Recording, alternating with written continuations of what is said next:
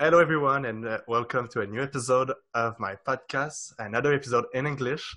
So I hope it will be uh, easy to understand uh, with my accent. But uh, today I'm really, really happy to uh, be talking with the world champion and the Olympic medalist, uh, Kaetlyn Osmond. So hi, Kaetlyn.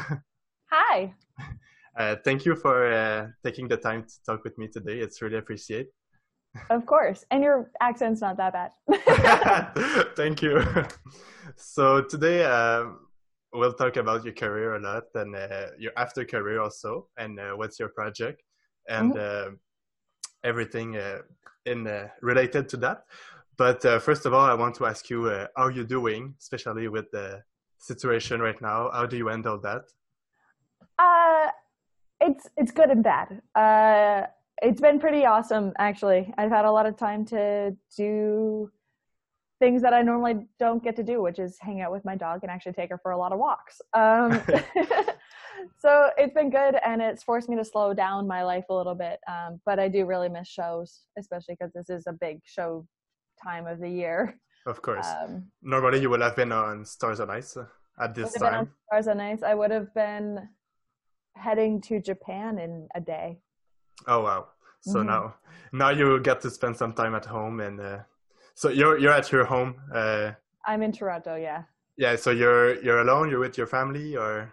I'm alone. I spent the first month of quarantine with my parents in Edmonton. Um, yeah. But then I, I came back, so I'm in the city now by myself. but uh, lucky we have uh, technologies like uh, FaceTime and Zoom and uh, stuff like that to keep contact. For sure. I think I connect with more friends now than I did before. Yeah, it's a good uh, good opportunity the situation to to reach exactly. out to people who maybe lost touch uh, with the sport sometime. Uh. Of course. Everyone's stuck at home, so they'll actually talk to me. Absolutely. exactly. um, first of all, I want to talk about uh, your career. Uh, let's go from the start. Um, I mean, uh, I know you for a really long time. Uh, you were a long time ago in Quebec mm-hmm. training, and you moved a lot when you were young. Um, you started your career, uh, well, your life in Newfoundland, and then you moved to Quebec, and now you're in Edmonton, right? So, how is it when you were younger to move a lot like that? I think because I was younger, I didn't really notice. Um, I liked skating. I wanted to do everything I could for skating. Uh, so when my coaches would tell me, okay, yeah, you're moving here, you're moving there, I'd be like, okay, sure, let's go. um, so, and I didn't think too much of it. It was just a new adventure. Mm-hmm. It was always a new adventure. And usually my sister headed everywhere before I did. So I was like, I just want to be with my sister. and um, uh, finally, uh, in 2012, it was like, I think, a big breakthrough for you.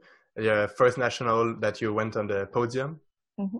Um, and then after that, the just the year after that, you won a Grand Prix, you won the national championship, and you went to the Worlds in Canada, the, the Worlds in London. Um, it feels like everything came so fast. How did you handle that? Uh, all that those success arriving so fast? Uh, yeah, it did happen really fast. I went from being sixth and junior to third and senior. I don't know what happened. Um, I pretty much woke up one day and decided, hey, today is the day I'm going to land a triple toe, triple toe. Never really worked on it before, but let's go give it a try. Um, which for me, was really weird. Like it took me a long time to figure out a lot of my jumps. So for me to land a triple toe, triple toe, the same day that I landed a triple flip, triple toe, and then the next day I landed my first triple X. Like it was just a really good week. Um, uh, and then I went and, and yeah, I came third in senior and then had a a year of crazy winning everything and then coming eighth at Worlds. Um, at the time, it was just awesome. Everything was new. I didn't expect anything to happen, so I just kind of rolled with it and enjoyed every moment of it. Yeah. But with how fast it came, I, I had to deal with the other half of it the year afterwards. So, um, yeah, as fast as it came, it, it goes away just as fast. Yeah, and it it feels it feels like it it came very fast, but every competition you were dealing it so well. Like even if the results keep coming, and then you go to the Worlds in Canada, the biggest competition, and it's you're home and then it's your first world and it, it's like you don't even look like uh, like no fear no stress like of course there's nerves and stuff like that but you look very confident and you skate like clean performance and it's just crazy like how did how did you manage to to do that. I loved competing um and to be honest i never watched worlds i never watched grand prix so when i went to them i had no idea what i was getting into. Um, so my goal was to not come last. That was always my goal going into a competition is to not come last. Uh, so when I would win things, I just laugh and being like, well, I didn't come last. um, but funny enough, going into my first worlds is when I got like my first little freak out of how fast everything was moving. Yeah. Um, and I tend to forget about this, but every every now and then it comes back and remind reminds me. But um, about a month or three weeks before Worlds, I hit a full panic mode. I went to Ravi, who's well my coach. Yeah. And I was like, I don't I can't do this. I'm like, I'm not gonna skate good. Like I don't want to keep training. I don't want to do this. Um so he started bribing me to do clean programs with gift cards of like ten dollar gift cards. Um, okay. Which for me, like ten dollar gift cards is the best thing ever. Um, And all I had to do was do one clean program. It didn't matter if it was short or long. I just needed to do one. And I did not do a clean program until I was at Worlds. Wow. And in my short program, I came off the ice. I skated a clean program, and I looked at Ravi, and I'm like, "Do I get my gift card now?" And he's like, "I set a clean program before Worlds." Oh, so you didn't get the I didn't get the card. card. and how is it those Worlds in Canada? Uh, you, Worlds were supposed to be in Montreal this year and they got cancelled. Uh, you got the chance to experience the Worlds in London, Ontario. What what was the experience? It was incredible. Um, Worlds in Canada, like yeah, I skated. It was skated good there. I came eighth, um, but I've had a lot of good Worlds. I had I've come second and first. Like Worlds have been a good yeah. competition for me, um, but I still think Worlds in London were my favorite um, a Canadian crowd is so enthusiastic. Um, the rink was sold out, and it was the only time in my life. This is like my favorite memory ever. Um, in my short program, when I was in my last spin before yeah. the ending, I couldn't hear my music because the audience was so loud. Wow! And I thought that was the coolest thing ever. Of um, course, it never happened again. But in that moment, it was the coolest thing ever, and uh, it almost convinced me to hold out for Montreal World because uh, I wanted to have another Canadian World. Get that uh, feeling again. Uh. To get that feeling again, and I was like, maybe it's like two years. Like maybe I can hold out. Now I'm really glad I didn't because that would have been holding out for nothing. yeah. At the end, you take the good decision. apparently. Uh, so yeah.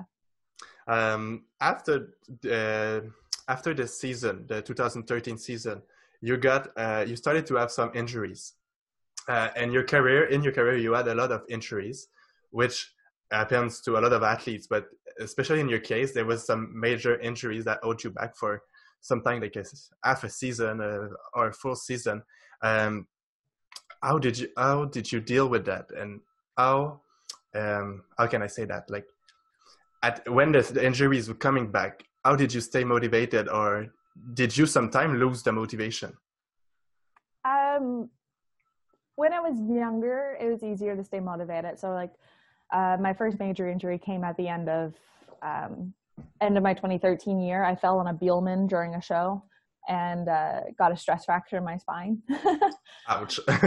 so that started the injury train, I guess. Um, and it just seemed like I was always one thing right after the other. But when I was younger, I just I just loved skating. I loved competing. I loved performing, and I was winning things. So I'm like, why do I want to hold back now? So when I was injured, I was like, not no, I'll take this as a as a benefit. I'll I'll get in better shape. Like there's a reason that I was injured. So I was able to stay motivated for that reason.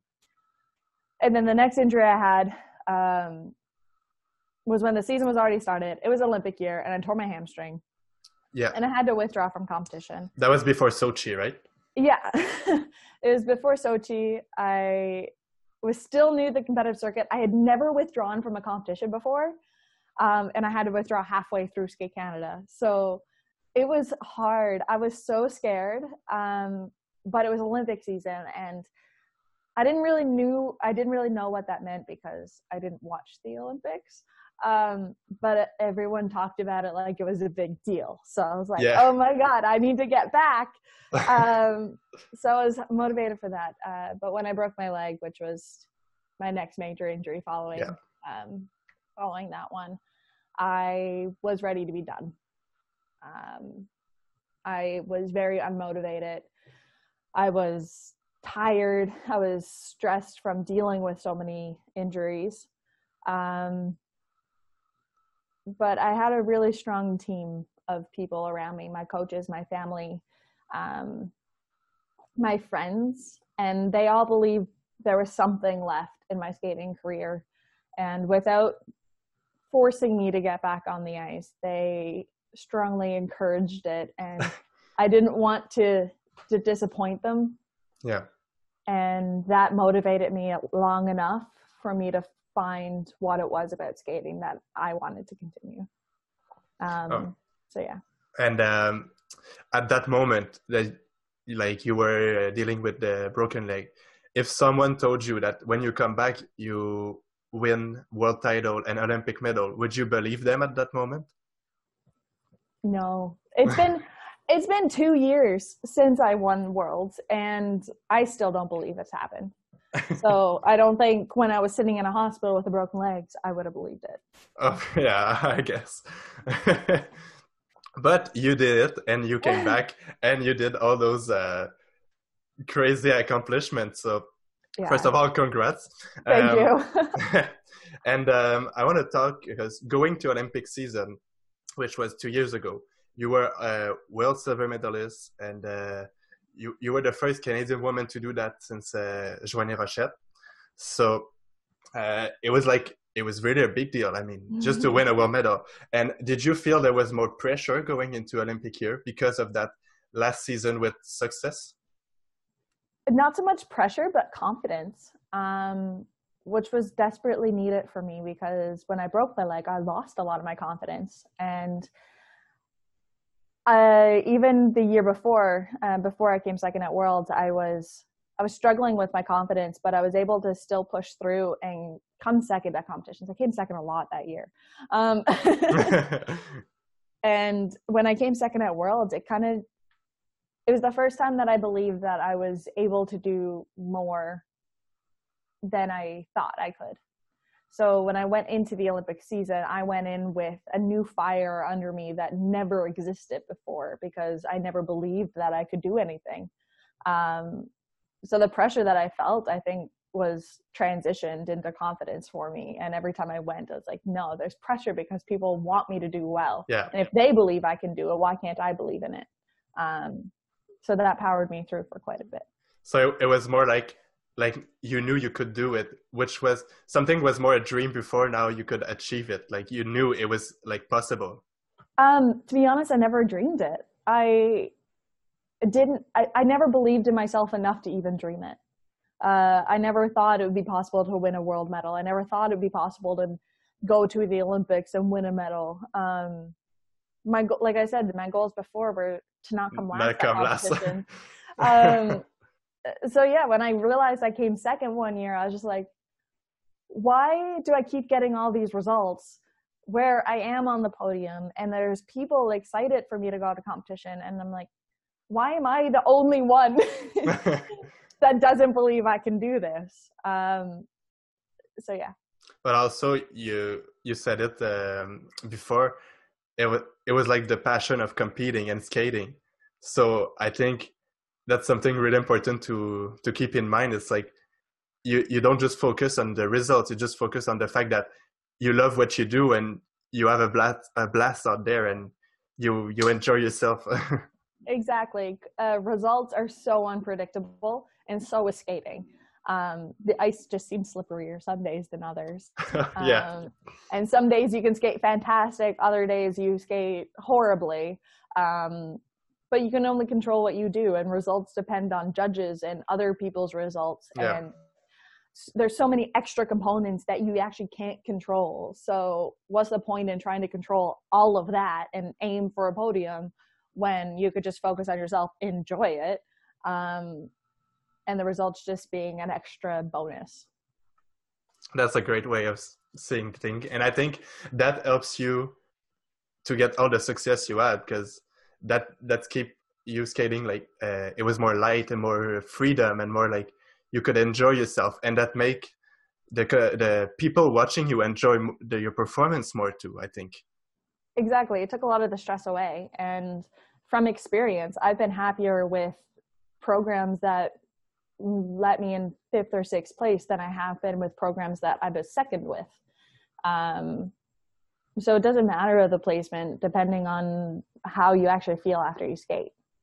Yeah it's more what how, how you were in the performance and what the, are the emotion you went through through that program. Exactly. And um, at the olympic season uh, yeah so olympics it was a, a big deal of course. And it was a very special olympics because uh, you compete in the team events and in the individual competition but they were very far apart from each uh-huh. other it was like I think in the very beginning the the team event and you the ladies were at, at the end of the games. So you had like two weeks in between them. How mm-hmm. how do you deal with that? How do you manage to keep uh, in shape but focus and calm during those times? I was about to kill someone. for, for lack of better ways of explaining that. Um, yeah, there was 10 days between my individual event and my uh, it, between the team event and the individual event, especially because I only did the short program in team. Yeah. Um, but we prepared for it because in 2014, I was not prepared for it. Um, I did the team event and went to train in Germany during my time off. And by the time I got back to to Russia to be able to compete my individual event, I was tired. I was sick. I was uh, I was not eating enough, so I had lost a lot of weight, and um, I just I didn't have the proper nutrition to be able to make it through my programs. Um, so I learned from that experience, and we prepared for it so that when I went to this Olympics, I could be be more ready for it. So we actually did it a couple times over the summer. Uh, between my first two summer competitions, I actually went away to a different location to train for a week between the two. Um, I studied what emotion, uh, what nutrition I needed.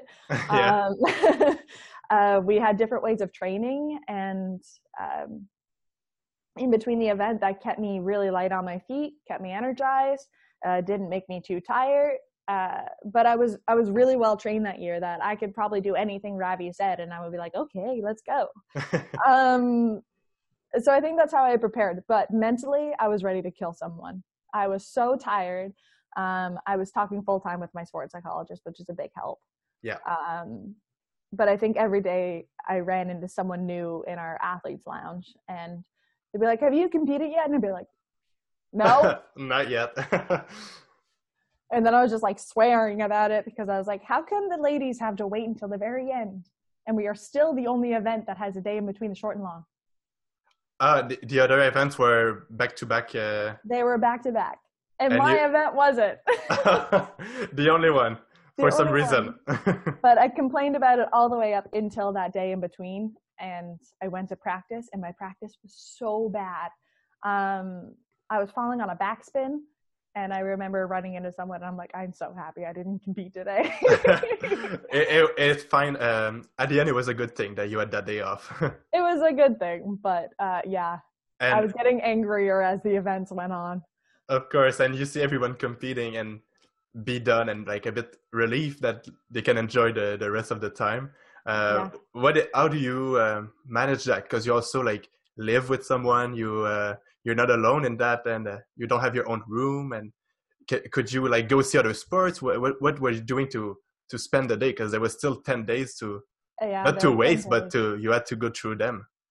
Yeah. So originally, uh, we actually had four people to a room. So there was my room was me, uh, Piper Gilles, Kirsten Moore Towers, and Pi- uh, Gabby, Gabby Daleman. Yeah. So at least I had Gabby to like in solidarity. Yeah. Um, but um, we actually left. most of us uh, left the village, went into Seoul, uh, and trained uh, at a different location. We had our own hotel rooms, uh, and they were super nice. So I was able to like relax in baths. My dad and my mom went, so we would go out to dinner some nights, walk around Seoul. Um, I went to a dog food cafe. Uh, no, not a dog food cafe. A dog cafe that had coffee and dogs, so I could like get that kind of fix because I was missing my dog. Um, and then when I got back to the village is when like things started kicking in because I was like, well, um, Piper was almost done competing. She was getting ready for her long program that day, um, or short program. I don't know when I got back. Um, and Kirsten was done, so she was just napping and yeah, because the pairs always go first anyway. I so. know it's not fair. Um, and so yeah, like it, it was difficult, but I had my own room in our apartment that we had, so yeah. I was able to disappear for that a little bit. Um, I didn't watch any sports live before I competed, but we had our athletes lounge, and there was always at least one person that was on the same schedule as me. So I sat in there and watched other sports with them. Ah, that's great. And it turns out after you got uh, the great performance uh, we all saw, so uh, th- that's really great. Um, after that, you went to Worlds. So you you were probably already exhausted from the Olympics, which was a crazy event and a like two or three weeks uh, being in South Korea. So and then after you come back uh, at your home, and then you leave after for Italy, and you how do you deal with that?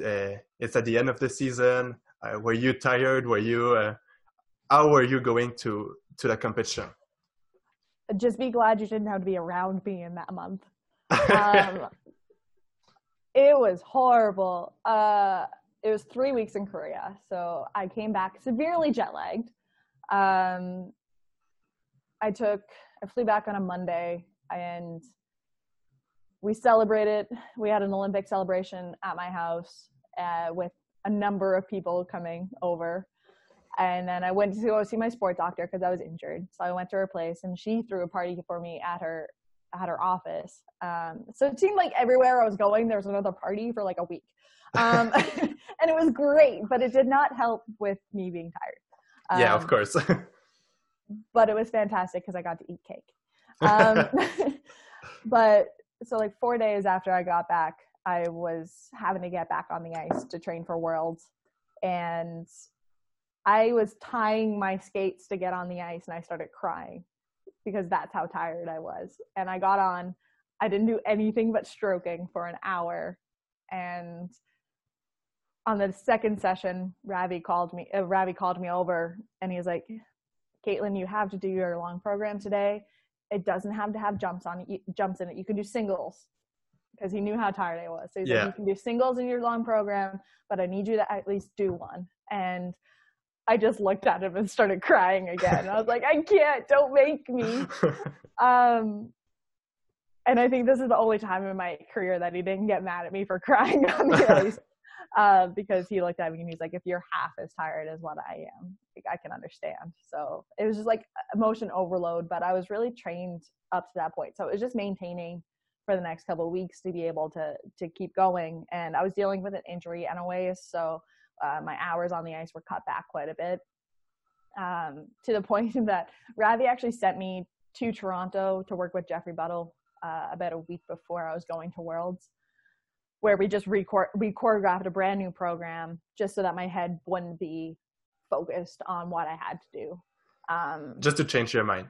Just to change my mind, and I was heading to Stars on Ice in Japan. Following, uh, like I was, I was leaving from Italy to go straight to Japan. Yeah. So I was just getting ready for the show season. Like we were already moved past worlds. We're like, you know what? Just let's not even think about it. Let's pretend it's not happening. um.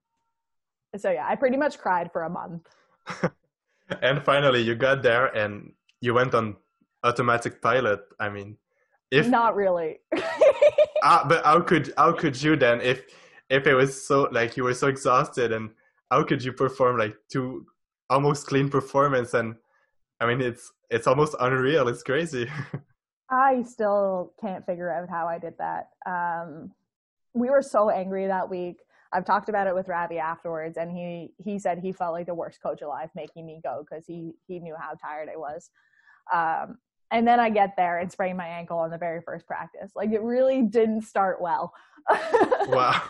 Um, my ankle was taped the whole week until the day of my long program. I was like, you know what, this tape feels weird. We're taking it off. Um, so I was just it was not good. The Wi-Fi at the hotel was horrible, so I couldn't even do like my regular activities. Um, it was it was hilarious. Like we went there, we were so we just didn't care anymore. Um, my short program didn't go that well. I watched the video now, and the program actually wasn't that bad, but until a year until August, which is a year and a half after that event, I thought I fell on my axel. In the short. In my short. I got off the ice, and the first thing I said to Ravi was, "I can't believe I fell on my axel," and he never corrected me. and then because you didn't. Know, I didn't. I didn't fall on my axel. Um, and I never clued into that until a year and a half later. Um, but yeah, it just like until my short program, everything was just like mashed into one. Like I felt like I was walking through daydream land. Um, and then the morning of my long program, I was just like, let's just get this done, please. And I blacked out for majority of my program and went on autopilot. And when I finished that program, I was like, how did I do that? um, and it turns out to be like really good. So that's oh, a good data pilot. that is the definition of what training does. Yeah. Um, and working through a lot of situations. And when I got off the ice, the first thing I said to Ravi was, I did it. Um, and there were still five other skaters, so I didn't know that I won. Um, but I was just so happy to be done the season. I wasn't even talking about doing a clean program. I think I just went to him and I was like, I finished that program. That's all I cared about. It you did been, it. I could have followed on every jump, and I probably would have said the same thing. but turns out it was a, a really good program, so it it's, was. It's a good thing. Um, after that, you take uh, you retire from uh, the competition, and um, you talk a little bit like uh, in interviews and stuff that it it's a big adjustment to to stop competing. And I mean, I I I'm not on the uh, on the same level as you, but I I live that right now a little bit too, because it's a transition, like stop competing. So, um, how did you live that? Uh, mostly, like, how, how how much time did it take to realize that, like, okay, like I'm done for real? Um, I knew when I was in my ending position at Worlds. but um, I wanted I was very emotional at that time because yeah. I was tired. yeah. Um, so I waited about three months to even tell Ravi about it. And once I told Ravi, we're like, you know what, let's wait a year, see how I feel once an entire season of competitions going uh, done, and then we'll reevaluate. So we took the year um, to really just step away from the competition side. So I agreed to a thousand and a half shows. Um, so I went to shows. I I moved away from home. Um, I changed a lot of my lifestyle, and I was very comfortable with that for a while. Um, and I couldn't see myself competing again. So we made the official announcement saying that I was retiring. Um, but a big reason is that is about four months post uh, worlds, I forgot how to do a single axel, And I think that okay. was my my brain and my body telling me, uh, "You are done." it was uh, you took the time off, and it made you realize also that there's other stuff after competi- competition. So there is a lot more stuff, and to be honest, I started skating um, to be in shows. I I didn't really know competitions existed but I saw an ad for Disney on Ice when I was like seven years old, and I thought it was the coolest thing ever. Yeah. Um, I actually only went to see my first Disney show two years ago, so I was, was based a lot on one ad. Um, but my coach at the time, which was Jose, uh, yeah, she told me that if I wanted to have a good spot in shows, I needed to compete and make a name for myself. Yeah. Uh, so she was right. and I started competing, and uh, she brought me to my first nationals when I was juvenile, and I won. So thank you. um, and yeah, like so when I started doing the show life, I was like, yeah, this is why I started skating, and I competed for 15 years already. I had surpassed any goal that I ever set out for myself. Um, so I'm like, why can't I step away from that life and and try the new side, try the side that I wanted to do. And for the first bit, it was super cool, super exciting. Um, and then the transition of everything started setting in a bit more, and I started struggling a lot more with not having a routine, uh, not having set schedules, traveling from one place to another without really ever unpacking. Yeah. Um, so I think I, I agreed to too much right away. um, so then I started not enjoying that life even. Um, and then it took another year of adjustment before I, I discovered I'm like, no, shows are definitely what I want to do. And then when I finally made the decision, we're not allowed to do shows. and in those time uh, that you took a step back from skating, but also f- like competitive, but also from shows, um, what was going through your mind? I mean, is it was it more like question about uh, the future if that's what you want to do? Or is it like did you want to go like more to college? Like what was the question going through your mind? Um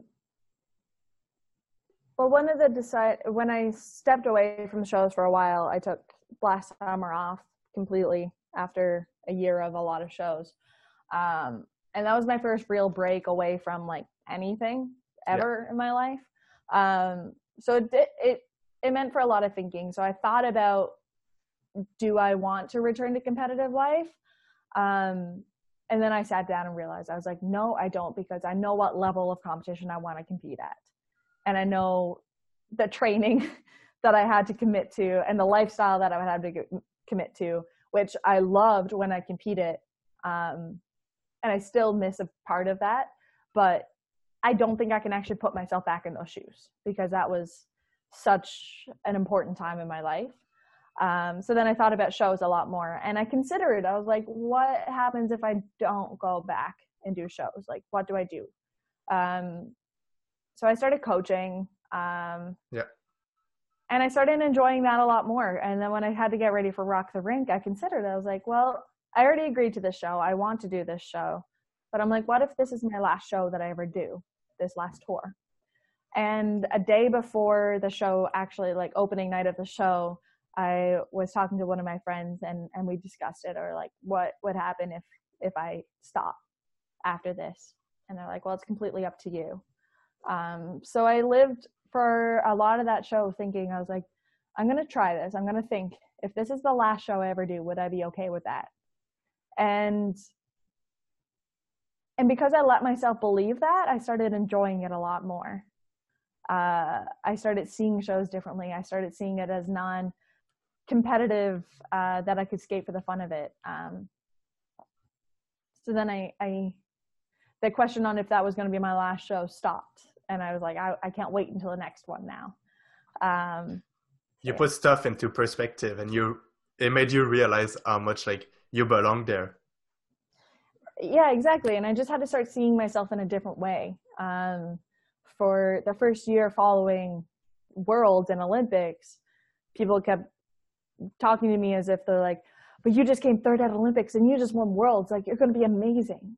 Um, and they're like we can't wait until you come back competing because no one knew that i was retiring yet yeah. and i think that took a lot of toll on me because i was struggling on my jumps i was falling on single axels. um, and I lost a lot of confidence in myself again, which is the way I felt when I when I broke my leg, and I felt like I was repeating that feeling all all over again, um, but in the public eye because I was still on show every night. Yeah. So it was like it was really hard that way. And when I finally just admitted that I was not the same skater as I was when I when I won worlds, like I'm a show skater now. I I can do things that I want to be able to do. I don't need to go do a triple flip, triple toe anymore. Um, and embracing that style of it and yeah.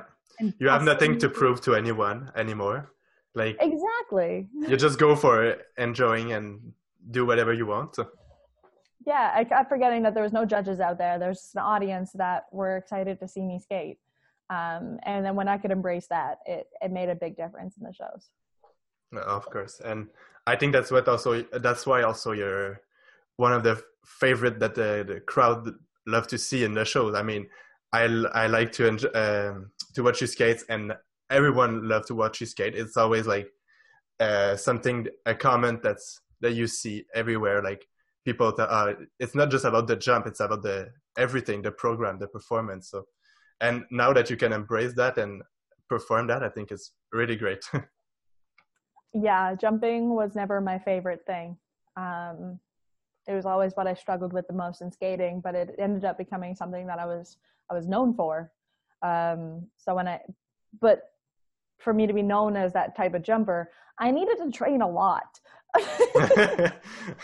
so when I dialed back on the training, my jumps also dialed back. So then I kind of became embarrassed about my skating because what I thought I was doing well um, was not what people were fully expecting from me. And I had to kind of shift that and be like, guys, that's not who I am. So let's try something else here.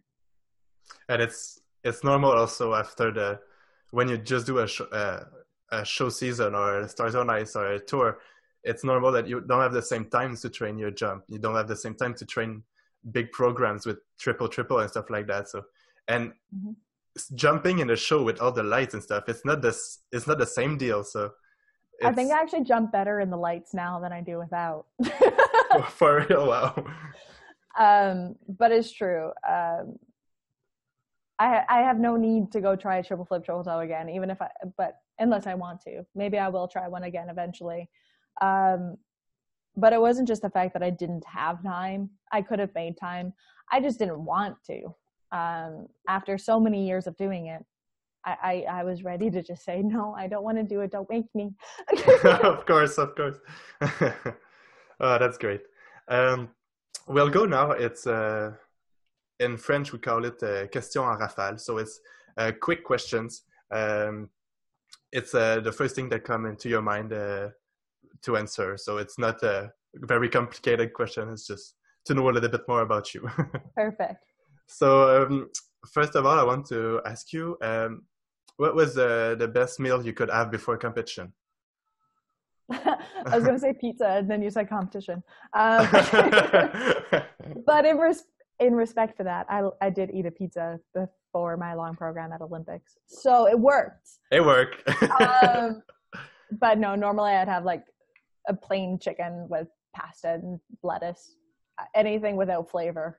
and uh, oh, at, after the competition, what what was uh, the first thing you could eat after when you were done? Pizza. Yeah, That's perfect. I ate so much pizza, and I feel like there was one competition, the first year that I won worlds, uh, not worlds again. Um, in 2017, when I won nationals, I got off the ice, and my mom had a glass of wine waiting for me. And I was like, oh, my mom knows me. That's perfect. um, what is the, your favorite place that uh, you traveled for competition? Japan, easily. I think that's a very uh, common uh, opinion for skaters. Uh, The Japanese fans are just so supportive and so like you feel like a rock star. It's hard to compare to that. of course, um, I feel skating in Japan is like playing hockey in Canada. Like the- Exactly. um, who is or was your your best uh, travel friend during competition or show or Uh, Piper was often my roommate, and she was pretty great. Um, but Julianne was also a great roommate, and Yeah. uh, she's seen me at interesting times of a morning when my alarm doesn't go off. um, what was your favorite jump? uh, triple flip, triple toe, because I didn't like jumping until I started doing triple triples. um, who was your idol when you were growing up? My sister. Um, I didn't watch skating, so the only person I watched and was inspired by was my sister. And she was older than you, so she showed you the path. Uh... She was three years older than me, so she was always a better skater than me. Um, and she did dance in pairs and singles. So wow, I was able to see all parts of it. That's great. Um, uh, during your competition, if you were competing late at night, uh, how would you spend the day? Uh, sleeping. I would sleep and wake up, eat breakfast, um, go to the rink to practice, come back, go for a walk, sleep again, and pretty much just sleep on and off all day. That's great. and uh, finally, uh, if you would not be doing skating, what other sports uh, would you like to do? No one wants to see me do any other sport. not good. It's not pretty. I ran cross country when I was a kid, and I was okay at. I won things, um, but now I can't run one kilometer without dying. Um, I love watching diving, so I'd probably be a diver. Um, but the last time I did a front flip, I almost broke my back. Um, and my mom tried to put me in soccer, and I sat in the net and picked flowers. Uh, That's great. So I'm not really sport sporty. I'm really clumsy and not coordinated at all. I don't know how skating came to be. oh, that's great. I love that. Um, for the last part of the the podcast, I want to like do more um, retrospective, uh, take a step back in time. Uh, the questions uh, will go more around that.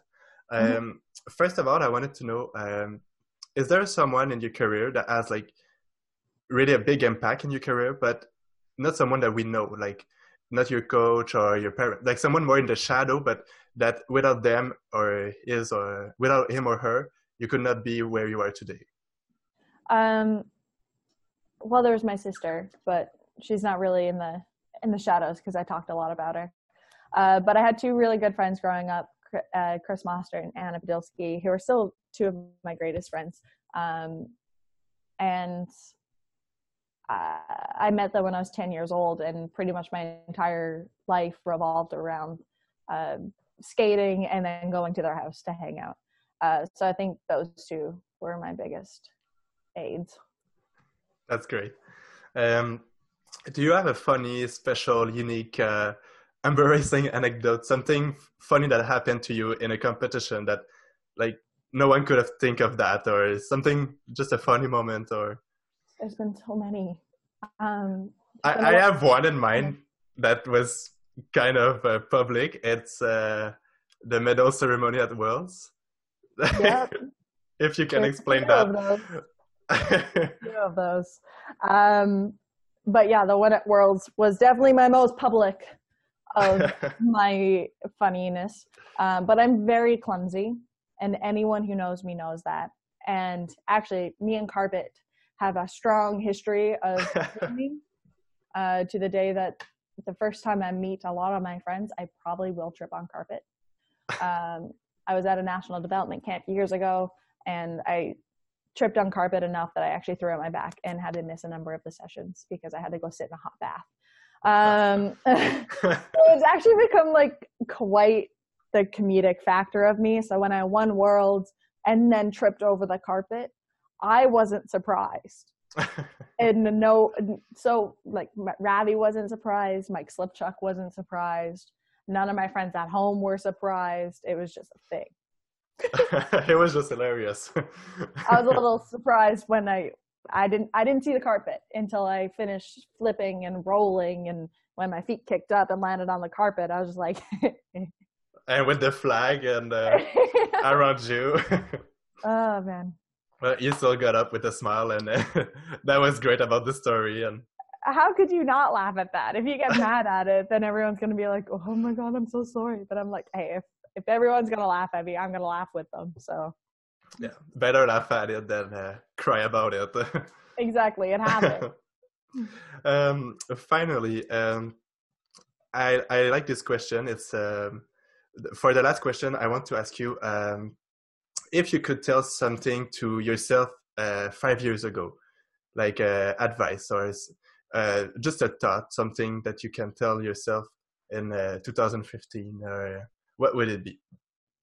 Um, to enjoy every moment and to remember every memory because um, each moment will have an uh, have a have an impact on your life whether it's positive or negative it's going to lead to something great. Um, and i wish i knew that at 15 because uh, well in 2015 because i was going through a dark time with my leg break and i wish someone would have told me that everything would have been okay and i, I would have won world yeah. uh, telling myself that i could believe in myself and not wait that long. That's great. And on the opposite, if you can tell something to yourself uh, five five years in the future, five five years from now, what uh, would you tell uh, to yourself? Um. Wow, I've never been asked that before. Okay. um, if I if I could talk to my five year from now self, um,